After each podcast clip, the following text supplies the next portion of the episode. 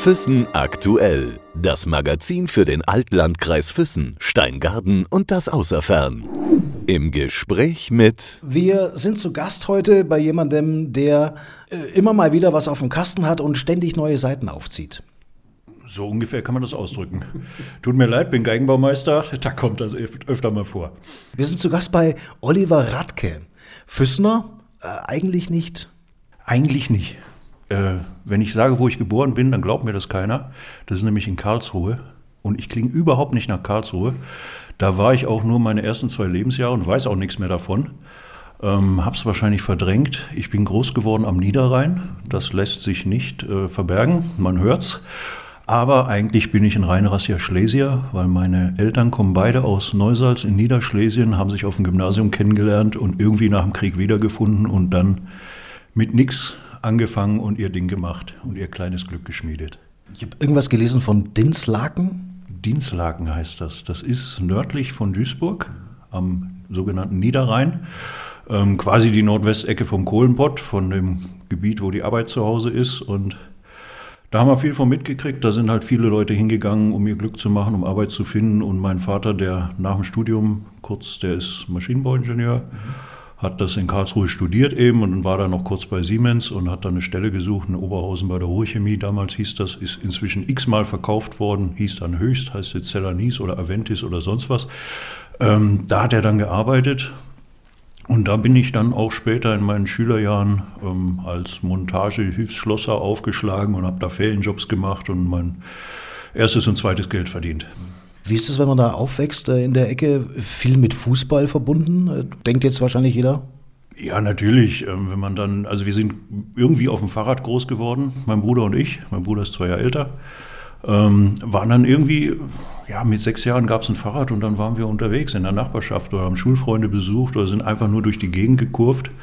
Ähm, natürlich alles Stadtgebiet, heute mörderisch gefährlich. Damals irgendwie, ja, gab ja fast nur VW Käfer und Opel irgendwas die waren noch nicht so schnell und wir, wir waren schneller. Also wir waren dann unterwegs und samstags nachmittags waren überall Autos, Türen auf, Klappe auf, das Radio blästerte Fußball und das Auto wurde gewaschen. Also die Autos wurden noch von Hand geliebt, so ungefähr. Ganz, ganz süß, wenn man sich daran erinnert. Das ist ja eigentlich ein komplett anderes Leben wie das, äh, was wir hier kennen, äh, im Süden Bayerns, im Süden der Republik. Ja, natürlich. Die Berge bestanden aus Abraumhalden vom Bergbau. Die waren irgendwo aufgeschüttet und dann fuhren dann irgendwelche Laster drauf rum. Die Luft war in den 60er Jahren noch sehr zweifelhaft. Man konnte jeden Tag das Fensterbrett abwischen und der Lappen war schwarz. Und äh, wir kamen auch mit diversen Schattierungen gelegentlich dann abends nach Hause und mussten erstmal in die Badewanne. Ähm, die, ja, der Parkplatz vor unserem Haus, wir wohnen also in irgendeinem Mietshaus, sechs Parteien, ähm, der war mit ja, Hochofenschlacke gestreut. Die fand sich dann manchmal im Knie wieder, wenn man sich auf die Klappe gelegt hatte. Aber irgendwie, es war eine nette Kindheit. Und ich muss sagen, wir kannten ja nichts anderes. Mhm. Also wo das Bewusstsein eingesetzt hat bei mir, wo ich die ältesten Erinnerungen habe, da war ich zweieinhalb vielleicht. Und da fuhr hinterm Haus in dem Gelände, was dann mal Garten werden sollte, irgendeine Planierraupe rum und schob da die Erde von rechts nach links. Und mein Bruder und ich klebten am Fenster und fanden das absolut faszinierend. Und äh, ja, ansonsten, wir kannten nur Stadt. Und dann ja, konnte man ein bisschen rausfahren oder radeln dann später. Dann waren wir am Rhein, dann konnte man da durch die Rheinwiesen radeln oder über die Dörfer ein bisschen nördlich. Das wurde dann sehr schnell sehr ländlich. Und ich hatte dann später einen Schulfreund, die hatten so einen, ja, Pferdehof war das. Und da bin ich gerne hingefahren und wir sind dann da irgendwie durch die Gegend und in die Wälder und haben dies und das gemacht. Also, aber es war eigentlich eine ganz normale Kindheit. Kinder sind anpassungsfähig, glaube ich. Die werden überall groß. Hm. Wie muss man sich das vorstellen? Auch äh, die, die Schulzeit, ich muss dazu sagen, auch wir haben uns äh, vor dem Gespräch aufs Du geeinigt. Ja, äh, Olli, ja. wie, wie, wie war so die Schulzeit da oben? Äh, warst du ein guter Schüler auch? Ja, ich war, äh, hm, ja, wie will man das im Rückblick bezeichnen? Ich war ein guter Schüler. Ich habe nie was für die Schule tun müssen, außer an Hausaufgaben. Dafür haben die Eltern gesorgt, Hausaufgaben werden gemacht. Wir haben, mein Bruder und ich, bis in die siebte Klasse aufs obere Stockbett die Schulhefte mit den Schularbeiten gelegt und mein Vater hat die abends nachgeguckt. Bis er dann irgendwann in der siebten Klasse ankam und sagte, ach ja, wisst ihr Jungs, also mit Latein, hm, da weiß ich nicht so recht, da habe ich selber Nachhilfe gehabt und jetzt lassen wir das mal sein und äh, wenn ihr Fragen habt, könnt ihr jederzeit kommen. Außer mit Latein natürlich. Und damit sind wir auch groß geworden. Das war für uns ganz selbstverständlich. Und irgendwann stellt man dann fest, dass das in anderen Familien nicht so ist und wundert sich. Und dadurch haben unsere Eltern uns einfach beigebracht, Schularbeiten werden gemacht. Und das war wirklich auch so ungefähr das Einzige, was ich für die Schule tun musste, bis zum Abi. Und das, das ging irgendwie so. Vor einer Klausur hat man sich halt mal hingesetzt, noch mal ein bisschen wiederholt und so. Aber richtig auf den Hintern setzen und lernen, äh, ja, ab und zu mal Vokabeln oder so Zeug, aber das, das war nicht. Waren deine Eltern sehr streng oder hinterher auch? Ich denke mal, für die damalige Zeit waren sie normal. Also heute sieht das alles ein bisschen anders aus und dazwischen ist die Zeit der antiautoritären Erziehung, die jetzt schon zum Teil älter sind und deren Kinder, die haben es schwer. Also ich fand meine Eltern da eigentlich okay, die waren mit Ernst bei der Sache. Die hatten auch Hoffnung in uns, die wir nur zum Teil erfüllt haben. Also ich zumindest. Ähm, und nee, das war okay. Also es war vieles erlaubt, es war manches verboten. Und also was ich meinen Eltern ganz, ganz hoch anrechne, ist zum Beispiel, dass ich, äh, das können wir vielleicht noch ausweiten, ich habe mit 16 angefangen, in so einer Dixie-Kapelle zu spielen. Das ist ja die Volksmusik des Ruhrgebiets. Die Dixie-Band steht immer neben dem Bierwagen. Herrlich, ich war mit einem Schlag erwachsen. Der nächste in der Band war 35, der älteste war 55. Also so eine Altherren-Kombo und ich spielte damit mit 16 Jahren irgendwie an der Klarinette mit und fuhr äh, damals mit Vespa-Roller mit Tempo 47, Klasse 5, äh, eine Stunde lang über den Rhein durch die Königsbrauerei äh, nach Mörs zur Probe und mitten in der Nacht wieder zurück. Und meine Mutter hat gesagt, oder meine Eltern haben gesagt, das ist okay. Wenn du das machen magst, klar, mach das. Und dann irgendwann, wo es dann Richtung Abi ging, haben sie gesagt, Mensch, du machst so viel Musik und kommst immer so spät nach Hause und bist eigentlich richtig wach in der Schule. Und dann habe ich gedacht, ja, muss ich das? Und dann war irgendwie das Thema, ja, so mit dem Abi-Schnitt und du weißt doch Numerus Clausus und so. Und dann habe ich gesagt, Mensch, hm, ich mach, wir machen einen Deal. Wir gucken den Abi-Schnitt vom letzten, also den Schnitt vom letzten Zeugnis an. Und wenn es drei Zehntel schlechter wird, dann reden wir wieder. Wir haben nie mehr geredet. Ich habe Abi mit 1,8 gemacht und das Thema war durch. Und habe Musik gemacht ohne Ende nebenzu. Jetzt hast du schon ein ganz, ganz wichtiges äh, Stichwort äh, gesagt, ein Wort, das dein Leben ja begleitet, das Wort Musik. Wie kam es denn dazu oder wie kamst du zur Musik? Du hast gesagt, Klarinette hast du gespielt. Wann hast du angefangen, äh, Musik zu lernen?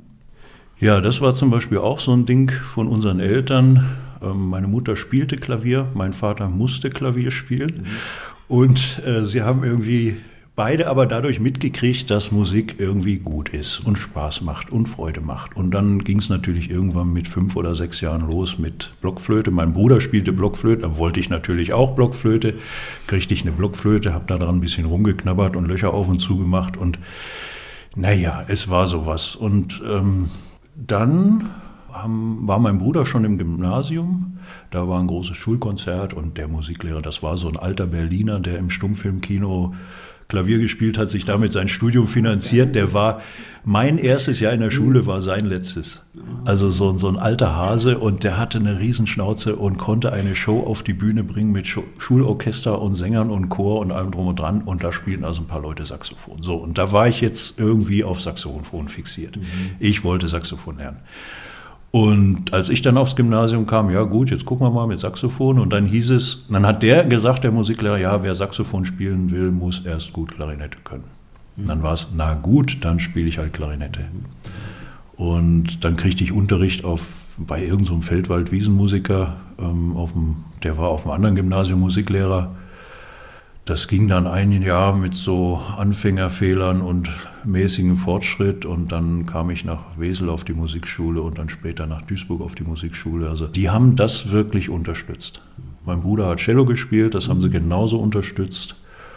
Und als ich dann eben an der Musikschule in Duisburg war, ja, da war ich so 15, 16 oder gerade 16, da rief da jemand an bei meinem Klarinettenlehrer ähm, von so einer Dixie-Band und suchte einen Klarinettisten. Und mein Klarinettenlehrer sagte, ja, er sei zu teuer, aber er hätte einen Schüler, der hätte dann Lust drauf. Und das war's dann. Dann äh, musste ich natürlich erst einen Führerschein machen, damit ich überhaupt zur Probe fahren konnte. Bis dahin hatten die einen Klarinettisten und dann war ich sowas von enttäuscht. Dann hatte ich einen Führerschein und äh, ja, hm, brauchte den eigentlich gar nicht. Und später rief der nochmal dann bei uns an und ja, der Klarinettist sei irgendwie ausgestiegen und ob ich noch frei wäre und Zeit hätte und mal vorbeikommen könnte. Und dann sind wir da hingefahren, habe ich Probe gespielt und dann war es das. Das heißt, du warst auch ganz gut. Es hat gereicht, sagen wir so. Doch, ich habe eben wirklich fundierte klassische Ausbildung gekriegt ähm, und diesen, diesen ganzen Jazzkram, das habe ich, da gab es auch in unserer Stadt so ein, eine Band, die da probte. Die haben das als Jazzworkshop verkauft, damit sie von der Volkshochschule einen Raum kriegen, Proberaum. Und da bin ich der einzige Teilnehmer gewesen an dem Kurs und bin da immer hingeradelt und habe mir das angehört und durfte dann auch mal was mitspielen und habe da eigentlich mir so beigebracht, wie das funktioniert mit Harmonien und, und äh, wie das Schema ist, wonach die spielen und wer wann dran ist und wie man dann Solo aufbaut. Also dann kam ich nicht ganz ungeleckt zu der anderen Dixie-Band und die sagten, ja, das kriegen wir hin. Und da habe ich auch wieder viel gelernt. Wir haben dann wirklich dreistimmige Sätze aufgeschrieben und, und das Notenbuch war DIN A6 groß. Also sowas sehe ich heute gar nicht mehr. Oder ich finde, ja, ich finde es schon noch, aber was da drauf steht, finde ich nicht mehr. Also das ist unglaublich. Und das stand dann da irgendwie am Notenständer und dann, dann haben wir danach gespielt. Inwieweit die Musik dann deinen weiteren Lebensweg beeinflussen wird, das, das war aber dann zu dem Moment, äh, glaube ich, noch nicht ganz klar, oder? Weil ich meine, nach dem Abitur kam das Studium, aber da ging es ja dann für dich, glaube ich, in eine ganz andere Richtung erstmal, oder? Ja, das stimmt. Ähm, ja, dann passierten eigentlich noch zwei Sachen in der Zeit. Das eine war, ich hatte irgendwie doch so ein bisschen die Idee, ja, hm, was möchte ich machen? Musik vielleicht studieren. Und dieser Klarinettenlehrer, den ich damals hatte in Duisburg, der sagte, weißt du, was du dann können musst? Nee. Und dann zog der Noten aus seiner Tasche, zählte vor und spiel mal. Und dann kommt man so zwei Zeilen weit und dann sagt okay, nächsten Noten, fünf Vorzeichen, spiel mal. Und da hat er mir klar gemacht, was meine Schwäche ist eigentlich. Das war zwar brutal, aber der hat recht gehabt. Ich war nie der Notenheld, kann zwar ganz gut nach Noten spielen, aber äh, wenn es jetzt nach Oberstdorf zur Bachkantate geht, dann sollte ich mich auch vorbereiten. Ne? Da muss man schon vorher mal durchgeguckt haben. Das spiele ich einfach nicht vom Blatt. Ähm, natürlich fehlt auch die Routine, aber wurscht. Und ganz ehrlich gesagt bin ich froh, dass ich es nie versucht habe und nie gemacht habe, weil äh, Musikstudium oder ein professioneller Musiker, wenn man nicht ganz wahnsinnig begnadet ist und begabt ist und auch dann wieder das Glück hat, die richtigen Leute kennenzulernen, dann ist das ein hartes Brot. Mhm. Und viele enden frustriert irgendwo in einem Orchester, in einem mittelmäßigen oder in irgendeinem Musikschuljob und mhm. fühlten sich eigentlich zu was Höherem berufen und sind froh, wenn sie da ihr karges Brot verdienen. Und für mich ist es jetzt im Rückblick ein wunderschönes Hobby. Ähm, ich komme immer wieder mal irgendwo hin und kann tolle Sachen mitmachen und kann aber umgekehrt auf jeder Zeit sagen, hm, tut mir leid, habe ich keine Zeit. Heute bist du Geigenbaumeister. Das ja. war aber ja auch nicht der, der Weg, den du zuerst eingeschlagen hast, oder? Nee, das war mir nicht in die Wiege gelegt, obwohl ich eigentlich immer gut und gerne gebastelt habe. Also gewerkelt von Holz über Metall, über Elektronik haben wir gelötet, mein Bruder und ich. Das war immer so ein kleiner Wettbewerb und alles Mögliche haben wir gebaut. Flugmodelle gebaut und ähm, dann war irgendwie das Problem, ja, was wäre ich jetzt wirklich? Weil, gut, und dann war ich ein 63er Jahrgang, das ist der zweitstärkste Jahrgang aller Zeiten. Mhm. Und man konnte hingehen, wo man wollte. Es wurde einem alles irgendwie abgeraten. Und ich hatte viel zu bieten. Also Tierarzt wäre was gewesen, Förster wäre was gewesen, irgendwie Physik studieren erst einmal wäre was gewesen oder Lehrer, um Gottes Willen, bloß keine Lehrer.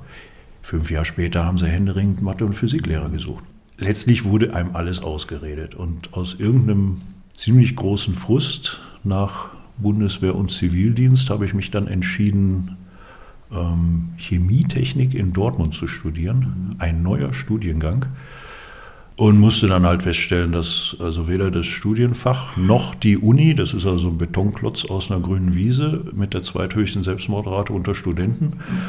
Ähm, und wenn ich da nicht dazugehören wollte, dann habe ich gesagt, nee, jetzt muss ich irgendwas anders machen. Habe dann also nach dem zweiten Semester abgebrochen Ich hatte vor, also wo ich mich bei dem Studium da beworben habe, habe ich mich gleichzeitig auch in Mittenwald bei dieser Geigenbauschule beworben.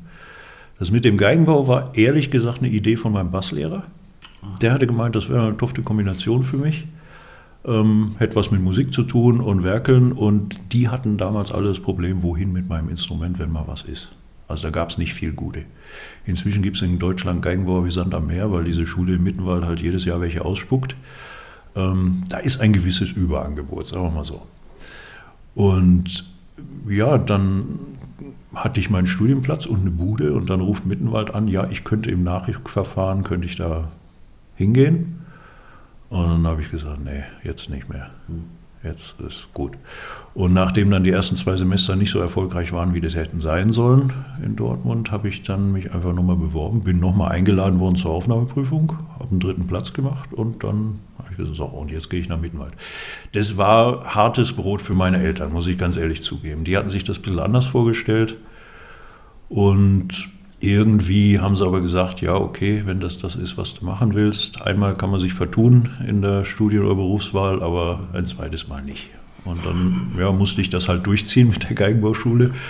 Obwohl das, das war auch hartes Brot. Also als Oberpreuße nach Mittenwald ich muss dazwischen fragen, sorry, aber das ist ja wirklich, also wenn du aus dem Ruhrpott, äh, aus der Ecke Duisburg da oben äh, und dann nach Südbayern, also ins tiefste Südbayern nach Mittenwald, ja noch eingekesselt äh, von, von, von, von den Bergen, das ist doch, das ist ja wie Tag und Nacht. Der Unterschied. Warst du vorher mal, mal dort? Nein. Äh, nein. Nein. Also wir waren mal in Osttirol, da im Lienzerland irgendwo in Urlaub. Also da kannte man schon, da wusste man, was Berge waren. Also schon mal gesehen und so und was Leute sind, die da rumlaufen in den Bergen. Ja, und Lederhosen gab es auch.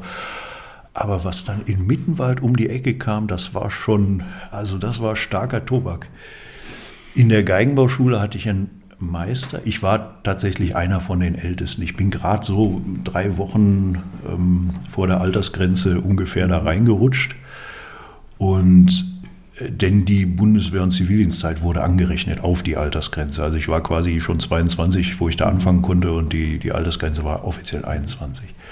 Und mein Meister hat mich irgendwie von Anfang an ja so als Erwachsen bezeichnet, also oder, oder gesehen. Wir kamen wirklich sehr gut miteinander klar. Bloß er sprach diesen Mittenwalder Dialekt. Und äh, vieles konnte man aus den Bewegungen, aus der Gestik oder aus dem Kontext erschließen, aber irgendwann ging es nicht mehr. Und er hat immer gesagt, wenn du nicht verstehst, musst mich fragen, musst mich fragen. Und dann musste ich wirklich, tut mir leid, Herr Rieger, ich habe es nicht verstanden. Und dann hat er genau dasselbe gesagt, nur langsamer. Mhm. Und ich hatte es immer noch nicht verstanden. Und natürlich, man hört sich ein und es war trotzdem irgendwie alles ganz okay. Und das Schrägste war, nach irgendwie zwei, drei Wochen dort äh, kam eine Mitschülerin und sagte, ja, du, äh, am Sonntag in der Kirche brauchen sie einen, der Kontrabass spielt. Ja, äh, ja gut. Äh. ja, Bass ist da, Bogen kannst du mitbringen und äh, am Freitag ist Probe. Ne, bin ich mit der am Freitagabend, habe ich gesagt, komm, treffen wir uns, dann kann ich schon nicht dann irgendwie verloren gehen oder so auf dem Weg. Und dann sind wir darauf gestiefelt und äh, dann kam so ein kleines Männle daher und begrüßte die überschwänglichst mit einem Aachener Dialekt. Den kannte ich, weil mein Bruder in Aachen studiert hatte. Und dann hat er mich begrüßt und habe ich gesagt, Aachen war. Und er sagte, wie, was, wo, woher weiß er? Wir waren die dicksten Freunde hinterher. Das war der Kirchenmusiker da. Ich habe fast jede Woche irgendwie da oben auf dem Balkon in der Kirche mitgespielt die vom, vom Kirchenchor und Orchester äh, haben dann irgendwie, die haben mich so ein bisschen aufgenommen. Ich gehörte dazu. Die Männer in Lederhose, die Frauen wie die fromme Helene so mit Dutt und Dirndl und es war lustig, aber die Leute waren wahnsinnig nett. Mhm. Da hat niemand gefragt, ob ich evangelisch bin oder wie oder was. Und das Schönste war bei einer Geburtstagsfeier von meinem Basskollegen, der wurde 50, hat den ganzen Kirchenchor eingeladen und ich war natürlich als letzter da irgendwie noch dabei und da sagte einer zu mir, weißt du, Oliver, du bist ja einer von uns, aber schade, dass du am Preis bist. Und der Satz ist nicht auf Anhieb als Kompliment zu erkennen, aber das war irgendwie das Netteste, was er einem damals sagen konnte. Er war natürlich genauso besoffen wie ich. Die Bedienung musste das Tablett absetzen, weil sie so lachen musste. Aber es war einfach nett. War eine schöne Zeit im Mittenwald im Nachhinein. Geigenbauschule war ein Kapitel für sich. Ich habe dann da irgendwie noch, äh, weil ich eine Broschüre von der Fernuni in Hagen bei meinem Kumpel gefunden habe, hab ich, hast du da mal überlegt? Ja, wollte er mal und so. Und habe ich mir das durchgelesen und fand heraus, dass man da Elektrotechnik studieren konnte im Fernstudium. Das habe ich dann gemacht. Dann habe ich also die ja, die letzten zwei Jahre, nee, die letzten anderthalb Jahre von meiner Geigenbauschulezeit ähm, nachmittags und abends dann zu Hause gesessen im Keller und Elektrotechnik studiert, mhm. weil es mich einfach gereizt hat, ähm, das Technische, das Physikalische, Werkstoffkunde, was man auch Mathe, Mechanik und was man so am Anfang hat. Physik war auch dabei. Mhm. Und weil ich äh, vielleicht ein Hintertürchen haben wollte, für den Fall, dass das mit dem Geigenbau doch nicht so wird, wie es werden sollte. Ja gut, und dann habe ich da die Gesellenprüfung gemacht und dann war das Kapitel Mittenwald auch relativ bald vorbei. Aber du hast dich dann nicht sofort als Geigenbauer auch irgendwo niedergelassen. Man, also, also ja auch diesen Weg jetzt dann nicht direkt gleich weiter verfolgt, oder? Ja, irgendwie doch. Also ich habe dann nach der Schule natürlich, dann hieß es Gesellenstelle finden und Meisterprüfung machen. So, und dann habe ich eine Reise kreuz und quer durch Deutschland überwiegend im Norden, also nördlich von Dienstlagen von meiner Heimat äh, gemacht, habe da alle möglichen Werkstätten besucht und das war also wie Spießrutenlauf. Ne? Meine, wer, wer niemand braucht, der soll es einfach ehrlich sagen, aber man muss einen dann nicht abkanzeln oder sitzen lassen. Das war teilweise ganz nett und teilweise sehr unschön. Und dann bin ich wieder zurück und habe im Sekretariat von der Schule nachgefragt und die wussten zwei Stellen, eine in Köln und eine hier in Füssen. Und da habe ich mich jeweils vorgestellt und irgendwie war es in Füssen sympathischer. Und dann habe ich eben beim, beim Pierre Chaubert als Geselle angefangen.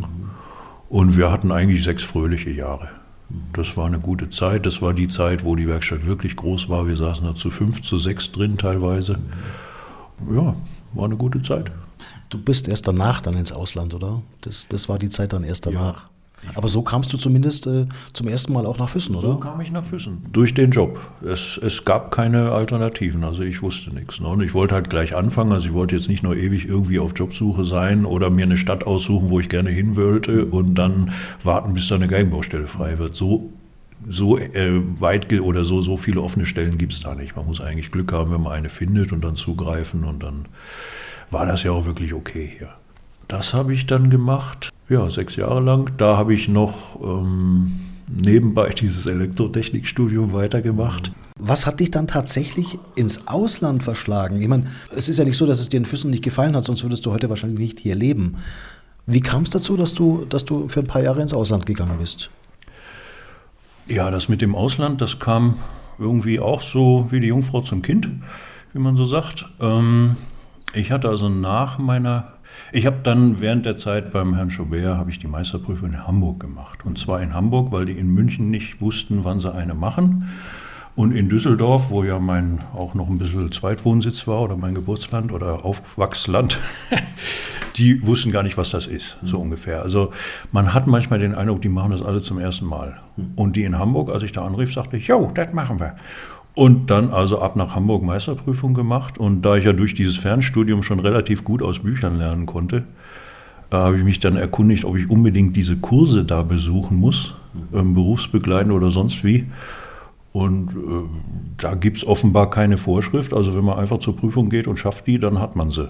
Und so habe ich das dann gemacht. Dann habe ich das aus dem Buch gelernt und bin dahin, habe Prüfung gemacht. Noch mit dem Kumpel haben wir im Park gelegen. Der hatte sich so Karten gemacht mit Fragen und Antworten. Haben wir noch eine Woche gelernt und dann sind wir zur Prüfung und haben die beide bestanden und gut war's. War das Thema durch.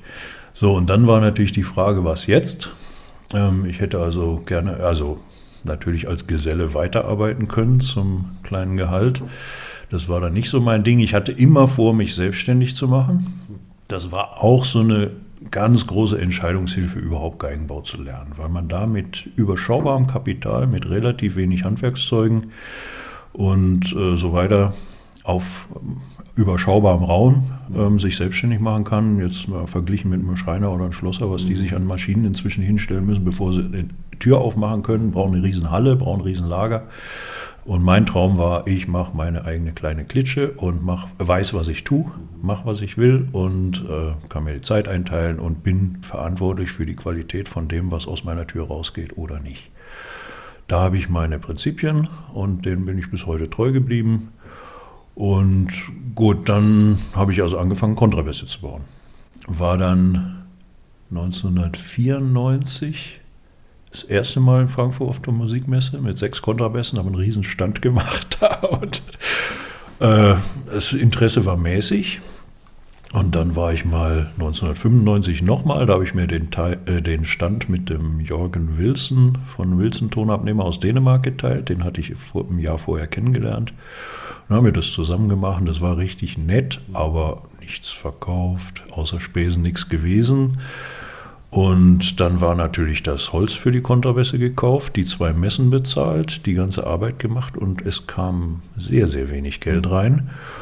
Und dann musste also was anders her. Und mein Bruder, der war in den Jahren, der war für zwei Jahre von seiner Firma aus als Ingenieur nach Pittsburgh geschickt, nach USA. Und er hat gesagt, bevor die Zeit zu Ende ist, kommst du mich besuchen. Da kam ich ihn besuchen und das war 1993. Und wir sind drei Wochen von Pittsburgh bis an die Westküste und wieder zurück in einem alten Mercedes, Achtzylinder, so wie es gehört. Ähm, haben da auch irre Sachen erlebt, können wir ausführen, müssen wir nicht. und äh, anschließend war in Oberlin in Ohio ein Restaurationsworkshop für Streichinstrumente. Und den habe ich besucht, der war vier Wochen lang. Das heißt, ich war sieben Wochen in Amerika und der bei Immigration am Flughafen hat mich gefragt, ob ich, wenn ich zurückkomme, denselben Job wieder kriege, ob ich da so viel Urlaub habe. Da habe ich gesagt, ja, ein bisschen Urlaub habe ich, der Rest ist unbezahlt und Job habe ich eigentlich gar keinen. Dann war das Thema durch. Und in diesem Restaurationsworkshop für Streichinstrumente, da wurden dann in dem Art Studios wurden die, die Sitzplätze verteilt und ich saß durch Zufall neben einem älteren Herrn. Also er war ein bisschen älter als ich. Und der ließ dann raus, ja, er war auch mal in Mittenwald und man fühlte sich so, klopfte sich so ein bisschen gegenseitig ab und der war so in den 60er Jahren in Mittenwald, so 67 bis 69 oder was und kannte da noch den Lackiermeister, den ich auch hatte und, und äh, war in Hinterhornbach unterwegs und mit dem Motorrad und hatte Geschwister, die hier im, in, bei den GIs arbeiteten. So. Und es wurde eine dicke Freundschaft draus und ich hatte als Arbeitsausrüstung einen Schuhkarton mit ein bisschen Werkzeug und den anderen Schuhkarton, da war eine Geige drin, die bei meinem Onkel im Kofferraum lag, als einer hinten in den Wagen reinfuhr. Also die, war, die heißt die Krübelgeige im, im Familienjargon. Und die hatte ich mit und habe die da wieder zusammengebaut in den vier Wochen. Und dann ergab sich, dass mir die irgendwie einen Job angeboten haben in der Firma, wo der Sitznachbar von mir beschäftigt war. Der war da also der Chef von der Restauration. Die Firma war, war groß, gut 100 Mitarbeiter. Und das Hobby vom Chef war, mit teuren Instrumenten zu handeln. Also die wurden auf der Auktion eingekauft. Wir waren dann da die Restauratoren, wir beide, und haben die wieder fertig gemacht. Und dann konnte man die wieder weiterverkaufen. Und da wollte ich eigentlich erst gar nicht hin. Und ja, als dann, das war ja 93 und als dann so 94, 95 das mit dem Musikmessen war und eigentlich das bei mir ziemlich bergab ging und ich schon Schulden auf der Bank hatte und die dann wieder anriefen und mir ein Angebot gemacht haben, habe ich dann gesagt, okay. Und dann haben wir uns auf der Messe getroffen mit dem Firmenchef und der hat mir ein Angebot gemacht und dann habe ich 20 Prozent draufgeschlagen, einfach weil ich so eine freche Sau bin. Und dann hat er mir die Hand entstreckt äh, und noch einen Heimflug einmal im Jahr nach Deutschland. Da hat er mir die Hand entgegengestreckt, gesagt, Deal, machen wir, wann kommst du? Dann musste ich leider noch mal anderthalb Jahre aufs Visum warten, auf die Arbeitsgenehmigung, ähm, weil die gleichzeitig zwei Visa beantragten. Da war noch eine armenische Familie, die mit der ganzen Familie auf Green Card rüberkommen wollten. Und dann hat das für mein Visum eben so ewig lange gedauert. Und dann bin ich Ende 95, November 95 bin ich nach USA gegangen, in diese Firma. Wie sehr prägt so eine Zeit, ich meine, du warst wie lange dann dort? Äh, doch ein paar Jahre. Ja, sieben Jahre ungefähr, ja. Mhm. Wie sehr prägt so eine, so eine Zeit jemanden? Die prägt dich auf jeden Fall. Ich meine, vorher haben die Leute schon gesagt, ja, du willst als anderer Mensch wieder zurückkommen. Und natürlich kommt man als anderer Mensch zurück. Man, äh, man öffnet seinen Horizont. Man, man sieht ein anderes Land, andere Leute. Und das Schöne in der Firma war, da waren sehr viele Musiker, die da einen Nebenjob gemacht haben. Also doch überdurchschnittlich intelligente Leute und die merkten, dass ich doch ganz ordentlich Englisch konnte und haben dann Fragen gestellt. Und da hat man sich, ja, da hat man sich dann über diese Sachen austauschen können. Manche Sachen, da waren sie, oder manche Leute auch waren dann interessiert und andere wollten da auch nichts von wissen. Also. Warum bist du nicht drüben geblieben? Es hätte ja auch sein können, dass dir das Leben auch da drüben so gut gefällt, dass du sagst, ja, ich, ich verlege meine Lebensmittelpunkte in die USA. Warum ist das nicht passiert? Warum bist du wieder zurück nach Deutschland?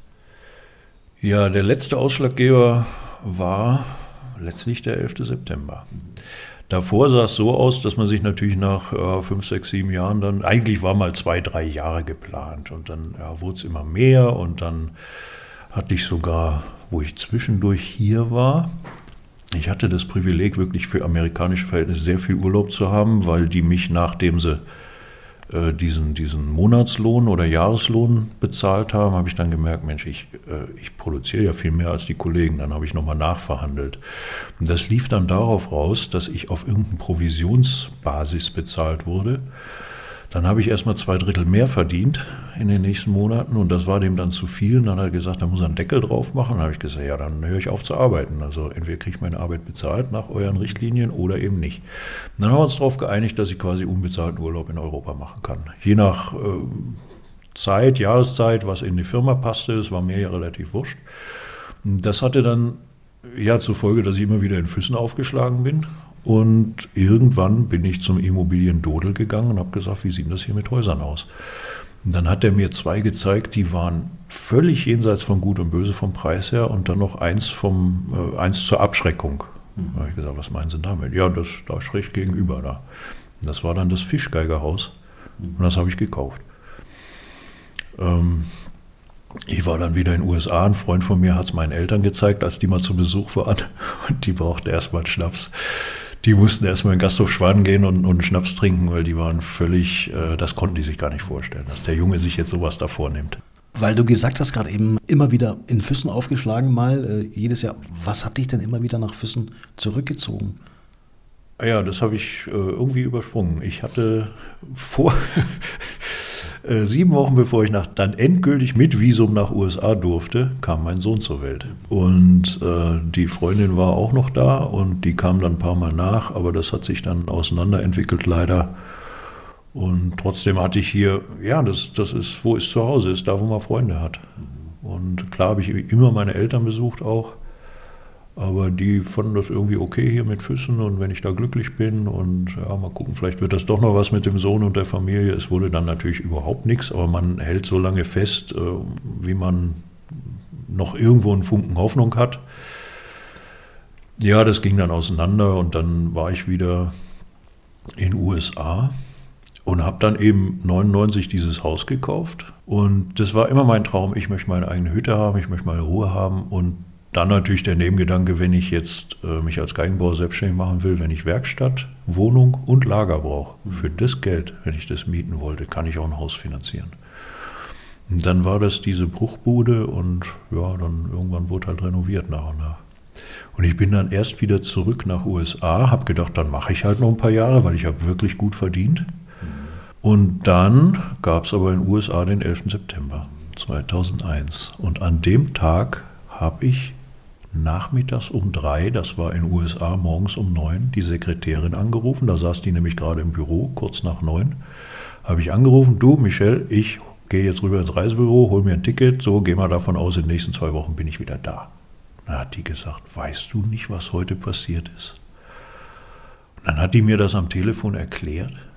Und äh, das, das hab ich, ich war völlig verdattert, habe gesagt, du, es tut mir wahnsinnig leid, ich, ich, wir machen jetzt mal Schluss, ich melde mich wieder. Mhm. Dann habe ich sofort das Radio angemacht und dann flog also das zweite Flugzeug da rein. Und äh, dann bin ich rübergegangen zum, zum Reisebüro Gefroy, das gab es damals noch. Äh, der hat natürlich gesagt, es fliegt jetzt erstmal gar nichts mehr, aber warten Sie mal ab, irgendwann geht das wieder. Und dann gingen die Verhandlungen mit der Firma weiter. Ja, wie machen wir jetzt? Wann kommst du wieder? Da habe ich gesagt, ja, momentan fliegt nichts. Wenn wieder was fliegt, komme ich halt wieder. Und ja, warum bleibst du nicht gleich zu Hause? Und gut, ich musste noch mal rüber, weil ich hatte ja all mein Werkzeug da. Und ohne mein Werkzeug bin ich nix. Und dann bin ich im nächsten Jahr, man muss ja dann in einer angemessenen Frist das Land verlassen. Also ich bin dann im nächsten Jahr im März, April nochmal drüben gewesen. Oder nee, Februar, März war das. Ähm, habe ein paar Arbeiten fertig gemacht, habe mein Zeug aufgeräumt, einen Container organisiert, alles eingeladen und war dann wieder in Deutschland, in meinem baufälligen Haus. Und ein paar Wochen später kam dann der Container aus USA. Da hatte man dann einen Stuhl und einen Kontrabass und was man halt so braucht. Und ja, dann kam die Kelle in die Hand und dann wurde renoviert. Das war dann, also quasi, da war die Entscheidung schon gefallen, dass du dich in Füssen festsetzt, dass du in Füssen leben wirst? Das war nicht 100% gefallen, aber ich wollte natürlich Deutschland bzw. Europa nochmal eine Chance geben. Und ja, man geht halt dahin, wo man Freunde hat. Und das mit dem Haus war einfach so eine Sache, wo ich gedacht habe, Mensch, wenn ich es jetzt nicht mache, dann wird das nichts mehr. Und ich hatte natürlich einen Stapel Verdienstbescheinigungen aus USA und habe gesagt, ja, der Job, der läuft weiter. Und da konnte ich natürlich bei der, bei der Bank punkten.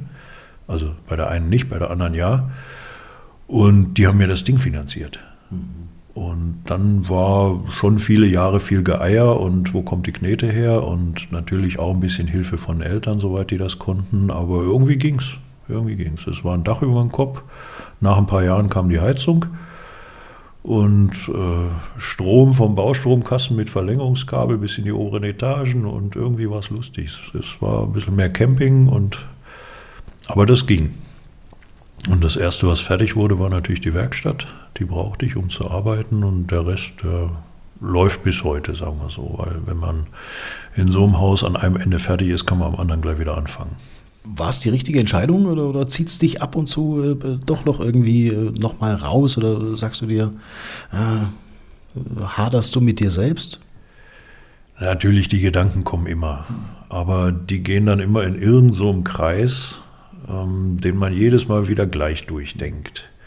Denn was hält einen hier? Ja, gut, die Landschaft, die Freunde, der Sohn, mit dem ich inzwischen ein super klasse Verhältnis habe. Er ist ein ganz, ganz prima Kerl geworden. Dann, was für mich wichtig ist, sind diese Musik-Connections. Das ist nicht viel, aber die sind gut. Ja, also ich bin quasi Stammbassist in Oberstdorf in der Kirche. Wenn da irgendeine Bachkantate aus dem Hut gezogen wird, dann ruft sie an und kannst du mitspielen und ich freue mich und das wird sogar bezahlt. Also und dann habe ich hier mit einem Gitarristen zusammen einen wöchentlichen Gig in einem Hotel. Und also da lecken sich andere die Finger nach. Und wenn man jetzt woanders hinginge, das wieder zu etablieren, ähm, die Welt ist ja nicht frei von Konkurrenz und keiner wartet auf dich, ähm, das wird nicht einfach. Und dann, ja, ist es von der Arbeit her eigentlich egal, wo ich bin, denn ich habe fast keine Kundschaft hier aus der Region. Hm. Ich gehe auf Messen, ich bin unterwegs, äh, ich kümmere mich. Die, das wäre auch unfair. Ich habe zwar damals den, den Herrn Schubert gefragt, ob ich mich hier wieder selbstständig machen darf. Oder ob ihn das stört, hat er gesagt, nee, stört ihn nicht, kann ja nur eine Bereicherung sein. Ähm, ja, es ist jetzt mehr nebeneinander her, aber das macht ja nichts und er hat die ganzen lokalen Kunden und ich habe den Rest der Welt. Hm. Und das ist eigentlich eine feine Sache. Ähm, man muss halt auch, man muss nicht nur wissen, worüber sich man Gedanken macht, sondern auch, worum man sich keine Gedanken machen muss. Und das ist einfach hier so, wer kommt, der kommt, wer nicht kommt, der kommt nicht. Und ich bemühe mich einfach um Kunden wirklich weltweit. Meine Instrumente sind überall inzwischen. Das heißt, wie viele Instrumente stellst du im Jahr her und, und die gehen dann tatsächlich rund um den Globus? Also hast du Kunden in Australien, in Südamerika, in äh, Alaska, Asien? Hm, Australien, Alaska noch nicht, aber in Asien gibt es ein paar Instrumente von mir. Da gibt es sogar Plagiate von mir. Ist auch lustig. Ähm, in Mexiko ist eins, in, ach, ich weiß nicht, überall. In Spanien ist eins, in Japan ist was, in den USA sind viele, ähm, in Deutschland sind auch viele, aber alles weiter weg. Ist lustig, aber ist so. Das heißt, es läuft im Grunde eigentlich zumeist über Empfehlungen. Da ist ein Musiker im, sage ich jetzt mal, New York Philharmonic Orchestra und der hat eine Geige oder ein Cello von dir irgendwann mal gekauft und von dem ein Kollege, der sagt, du, wo hast denn das her? Und dann sagt er, Mensch, ich habe das hier, Radke, Füssen, und zack, so läuft es oder? Ja, so ungefähr muss man sich das vorstellen. Also so war es jetzt die lang, längste Zeit. Ähm, letztlich, man, man kann es ja nicht auf dem Internet verkaufen. Es gibt zwar viele Leute, die versuchen es und letztlich muss man aber das Ding mal in der Hand haben, drauf spielen dürfen. Und das ist natürlich am besten, wenn der Kollege da sowas hat und äh, zeig mal her, hast du eine neue Geige und oh, wo ist denn die her und oh, toll und gefällt mir. Oder eben man steht auf der Messe und da kommen Leute vorbei und suchen. Und die einen sagen toll und die anderen legen es gleich wieder hin. Das ist ganz normal. Du bist ein sehr bescheidener Mensch. Kann man das sagen?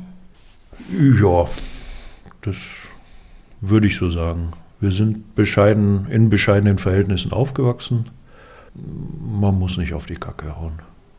Also ich sehe da keinen Sinn drin und ich bin jetzt auch keiner, der sich irgendwie versuchen will, als größer darzustellen, dass es einfach ist. Ich muss noch eine Frage loswerden, Olli. Wer zupft denn bei dir zu Hause die Seiten? Uh. die Umstände, oder? Nein, für die Seiten bin ich zuständig. Die werden auch wenig zu Hause gezüpft. Also ich bin relativ faul, was das Üben angeht inzwischen. Ähm, das macht man, das bügelt man irgendwie mit Routine wieder hin.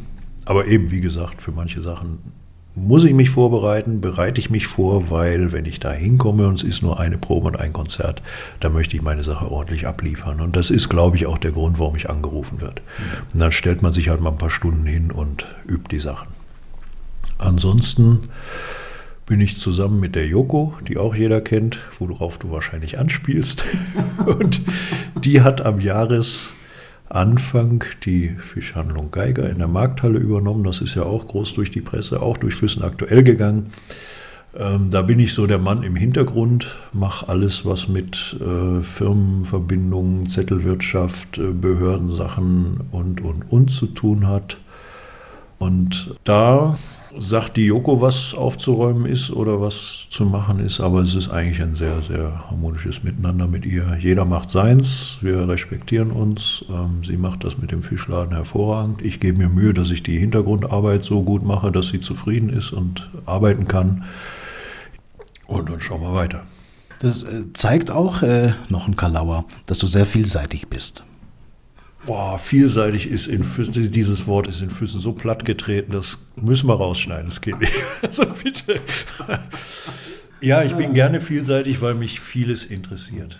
Mein Vater hat, wo ich Anfang, ich war äh, Grundschule, Anfang Gymnasium, die, eigentlich die ganze Zeit, wo wir zusammen in Dienstlagen gewohnt haben. Der kam abends nach Hause, hat sich um irgendwas gekümmert, ob das Wäsche aufhängen oder ähm, es war was kaputt und mein Vater konnte es reparieren. Und das war immer mein Ding. Vom Auto über einen Föhn, Staubsauger, was nicht alles äh, mein Vater konnte. Der hatte mal Schlosser gelernt. Die Elektrosachen hat er sich so irgendwie angeeignet. Sein Vater war auch Ingenieur, der war Direktor von Stadtwerken. Und das war immer mein Ding, ich war immer dabei. Und der hat irgendwann mal gesagt, ich glaube, das war zu Zeiten der Ölkrise, da in den 70ern wenn die Zeiten mal richtig schlecht werden, sagt er, dann machen wir ein Schild an die Tür, wir reparieren alles. Und das ist sowas, was mich immer wieder einholt. Das wäre genau mein Ding. Und jetzt in Zeiten der Repair-Cafés ähm, und der Produkte, die wirklich als Wegschmeißartikel konstruiert sind. Ja, ich gucke mir das an und weiß genau, wo es kaputt geht. Oder kauf's gar nicht erst, weil ich weiß, dass es nicht lange hält. Ähm, das wäre sowas, was mein Wunsch wäre. Zum einen, dass man diese Sachen repariert oder das anbietet, die zu reparieren. Und dass man langfristig darauf hinarbeitet, dass nachhaltige Produkte gebaut werden. Ähm, dass eine Reparatur überhaupt möglich ist für einen, der es kann. Und das ist jetzt auch mein Ding. Also wenn ich nicht gerade Geigen baue, dann löte ich an irgendwelchen Radios rum oder ähm, repariere irgendeine Lampe für irgendjemanden oder mache dies, das, jenes, solches. Also gibt es äh, viel zu tun. Und ja, irgendwann nach allen Episoden, es kommen sicher noch neue, es kommen sicher hoffentlich noch gute Sachen auf mich zu und, und ja, und irgendwann reitet der Cowboy in den Sonnenuntergang. Also irgendwie es, es ist schön, wie es jetzt ist. Es ist wunderbar. Man kann am Wochenende hier zweimal um die Ecke irgendwo in die Berge gehen. Und selbst da trifft man Leute, die sich freuen, wenn man kommt und einen in den Arm nehmen und sagen, schön, dass du da bist. Und dann quatscht man da ein paar Stunden und dann ist der Sonntag in Ordnung. Dann geht man wieder runter. Und äh, ja, ist, ist gut drauf. Vielen herzlichen Dank für den Einblick, den wir bekommen haben ähm, in dein Leben. Und ja, alles Gute. Oder was wünscht man einem Geigenbauer für die Zukunft? Alles Gute natürlich. Immer gut Zupf. Gut Holz oder so Zeug. Also Holz habe ich genug und gut Zupf, gute Kundschaft, ähm, nette Leute eigentlich. Wie, wie man jedem wünscht, irgendwie, dass es rund läuft. Alles Gute und danke. Danke dir auch. Füssen aktuell. Das Magazin für den Altlandkreis Füssen, Steingarten und das Außerfern.